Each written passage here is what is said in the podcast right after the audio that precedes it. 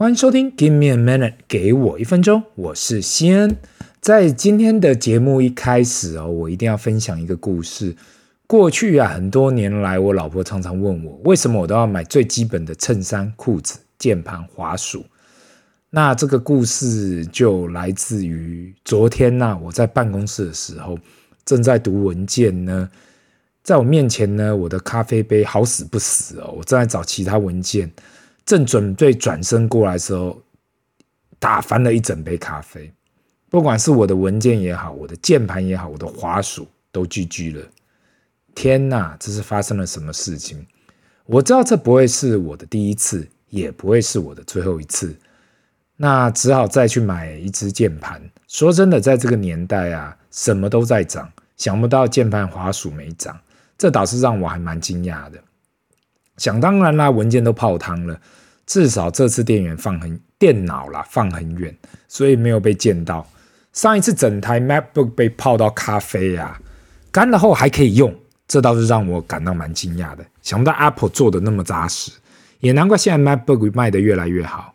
这次打翻真的是有够惨的，这就是为什么我都会买基本款呢？不知道是不是我的问题，只要我喝咖啡啊，就一定会出事。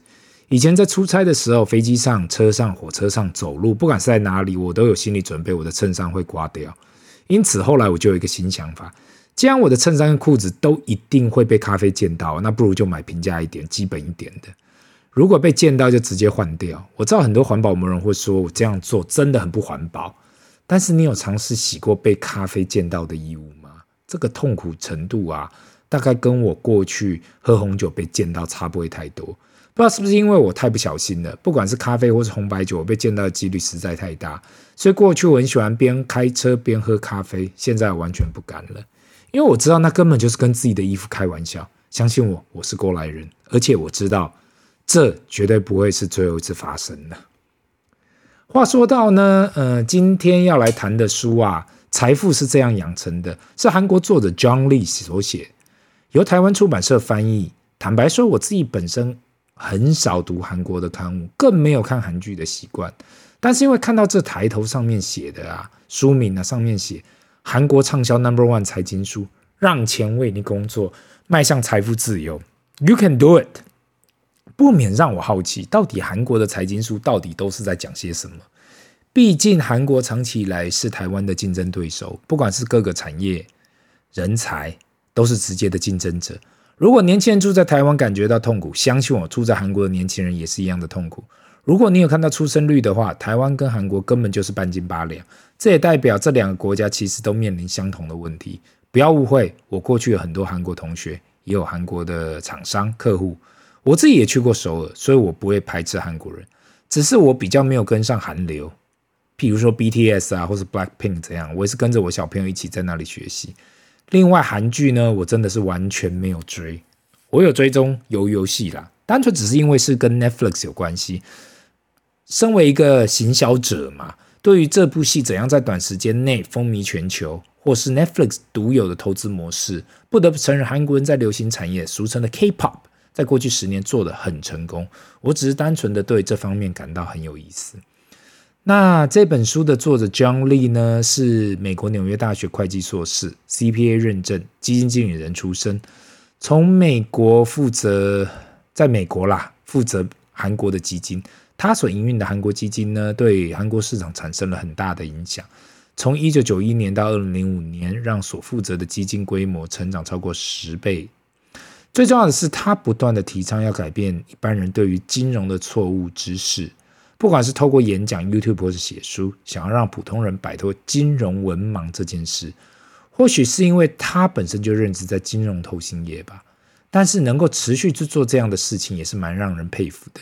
特别是这一本书啦，他不是在教你该怎样靠投资赚钱，而是为什么需要去做投资。在我读过后，感觉好像跟给我一分钟其中一个主题差不多，那就是有关投资。John 从美国回到韩国工作后啊，发现当地的韩国人对投资股票都抱着一个态度，那就是投资股票是不对的。很多人都觉得投资是不好的行为，应该不要去做。可是作者觉得，如果大家只单单靠劳动力，没有资本主义，是没有办法让韩国变更强的。因此，他主张大家都需要去学习投资，这是无法避免的。在第一章第二节，我觉得很有意思的地方，他说韩国人无法致富的三大原因。第一个原因是看起来像富人的生活方式，他觉得很多人手头上不宽裕，也会开着昂贵的自用车，享受在百货公司购买名牌，毫不犹豫地出去旅行。很多人享受着吃喝玩乐，太多人看起来像富人，却与富人的道路渐行渐远。大家都说工作难找，生活辛苦，经济困难，但是看到机场众多人潮的时候，谁会相信经济不景气呢？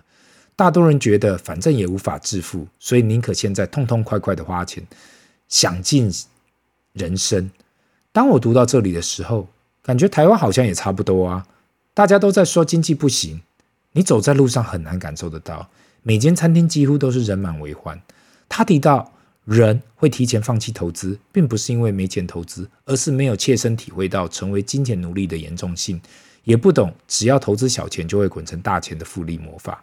另外一点，他所提到的理由是不必要的补习费。我读到这段笑了出来。他提到，对于韩国人的生活啊，小朋友的补习占了家庭开销的一大部分，导致家庭很难存到钱，因为很多都拿去补习了。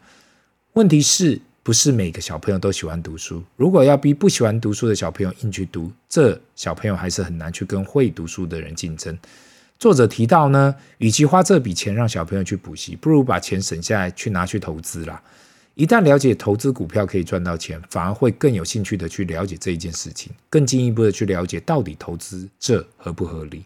另外，他也提到一个重点：与其让小朋友啊拼命去补习，不如效仿白手起家富人的特征：一、卓越的道德感；呃，勤勉性、社交能力；二、好奇心强；三、投资；四、积极正面的思考。那他就讲到了呢，读书啊。不是在富人的特征之中，所以也许读书跟成为富人不是那么大的相关，性有那么大的相关性了。那这书也里面也提到一个我感觉可以跟大家分享的点，就是讲到前 Fed Chairman Alan Greenspan 说过嘛，文盲虽然让生活不便，金融文盲却让人无法生存，比文盲更加可怕。在这里所谓的金融文盲啊，Financial Literacy 讲的是。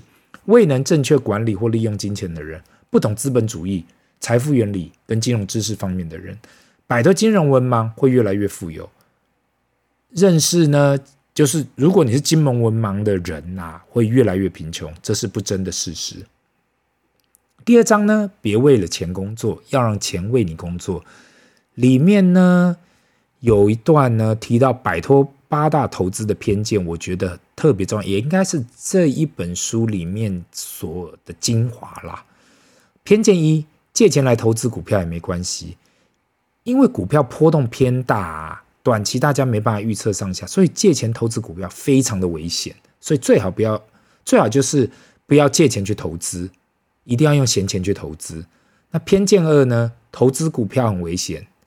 因为很多人听到投资股票赔钱，所以害怕投资。但其实最危险的不是投资股票，而是不投资。因为长期以来不投资，你的钱就会被通货膨胀所侵蚀。偏见三：个人投资者因为资讯不足而处于不利的地位。那我们想要记得这一点哦，投资股票并不是情报之争，而是耐性与哲学之争。所以一定要耐得住性子，只要长期投资就是会获利。偏见四。投资不动产比较安心，投资股票很不稳定。对于这一点呢，我比较持反对意见。我感觉是，不管是投资不动产或是动产，都是可以使用的工具。重点是一定要投资。偏见五，身边没看过投资股票赚钱的人，其实这一点很常发生啦。因为太多散户对于投资股票没有正确的观念，所以导致一直赔钱。我们需要认知到啊，长期投资的人大部分会成为富人的事实啦。偏见六，经济不景气，所以不能投资股票。其实让市场敏感的因素是因为利率跟通货膨胀，就跟现在一样。当利率低的时候，股票市场就会一直涨；但是等到现在通货膨胀严重时，却开始下跌。无论景气好坏，投资永远都有机会，所以一定要会投资。偏见七，买卖股票的正确时机很难把握。很多人都想要买低卖高，但是那真的很难。如果真的长期投资，就没有必要为了找卖出的时机点费心力。偏见八，放弃学业或工作，成为全职投资者也没问题，这绝对不行哦。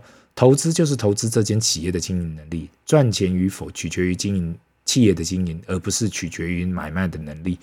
所以呢，千万不要放弃学业或是工作而成为全职，除非你要去做呃投资方面的工作，或是你已经，不然最好就是用你的闲钱去投资，继续持续你的工作或是学业。这一本书里面所讲的观念呢、都已经不是什么新的想法了，也跟我过去所提倡的想法差不多。其实我老婆问我很多次，为什么我慢慢开始啊谈论这个个人财务这方面的主题，多过于投资跟企业经营？因为在我做了一年多的 podcast 后，发现呐、很多听众以我以为啦，早对很多基本的财务知识认识啊，但是呢，发现很多人只知道拿钱后就去存起来，那很不。不太有人呐、会去理解说要拿把钱拿去运转，或去做其他的投资。很少人有正确的投资观念，使得过去三年原本有很多的少年股神现在都不见了。给我一分钟，今年开始呢，将会不断的去重复正确的个人财务观念。希望未来这一年可以制作出更多可以帮助我们一般听众了解对于金钱的运用知识。那今天的分享就到这里，让我们进入 Q&A 的时间吧。第一个问题，先大大你好，第一次写来，我会开始听是因为附近的人介绍这个频道，感谢你提供很多不同的财务知识。我想问你是怎样去学习个人财务相关的知识的？另外，我也想要请教你哦，去年我的小孩出生后，我现在想要帮我小孩投资 ETF，你有什么推荐的吗？因为目前台湾利息实在太低了，我也找不到其他的好方法。很多保险业务员有跟我推荐储蓄险这样的产品，但是我感觉长期来讲利率真的太低了。我要先谢谢这一位听众哦，很高兴你写来问我。其实有蛮多人碰到你这样的问题。如果你想要帮你的小孩投资 ETF，如果你有听我过去提到的，我都是帮我小孩存零零五零这样的指数型 ETF，因为他们的投资期呀真的很长，长期来讲现在的波动率几乎不会有什么感觉，这就是我唯一推荐的。另外也有美国 S M P 五百指数型 ETF，这些都是我唯一会帮他们投资的工具。至于呢，你问我是怎样去学习个人财务的？我觉得一方面是兴趣啦，一方面真的是看很多人，不管是刚出社会的新鲜人也好，还是很多的大老板，都对这方面没有太大的研究。对于新鲜人来讲呢，或许根本还没有太多收入，却是不知道自己领到薪水后该怎样去运用。那对于大老板呢，赚了非常多的钱，但对于管理钱财却不是很擅长。运气好的话，碰到老婆厉害的还可以帮忙管理；运气不好的，老婆也不懂，旁边很多那种只要赚你的钱的人。那不管你再会赚呢、很快就没了。也就是这样，过去十来年我一直在研究这样的知识。如果你对这方面有兴趣的话，可以先从一些个人理财的书或个人财务的书去看。未来我应该也会推荐，呃，我自己个人的书单来让听众去参考。感谢你的问题哦。第二个问题，你好，看到你有贴到美国 Fed 主席说未来还会继续升息，而且比想象中的剧烈。请问你有什么看法吗？过去一年我一直不敢进场，因为怕会继续跌。看了一年多后，现在正想要进场了，想不到又看到继续升息的新闻。请问大大有什么方法可以让我不要那么紧张而进场吗？谢谢这个问题哦，我想很多人都会碰到这样的问题，因为每个人都想要买在最低点，卖在最高点，但是这样真的很难做到。所以，唯一能够让你克服进场的方式就是分批进场。你可以把你的资金分半年或是一年进场，这样你就不会都买到高点，或是都买到低点。有时候最可怕的不是进场后怎么办，而是永远不进场，最后的下场更惨。那你问到有关升息这件事情呢？我相信今年应该还是会有很大的修正跟震荡，但是没有人能够去猜测到底低点哪时候会发生，所以我还是觉得，如果你可以分批的、分批的进场，会是最好的方式。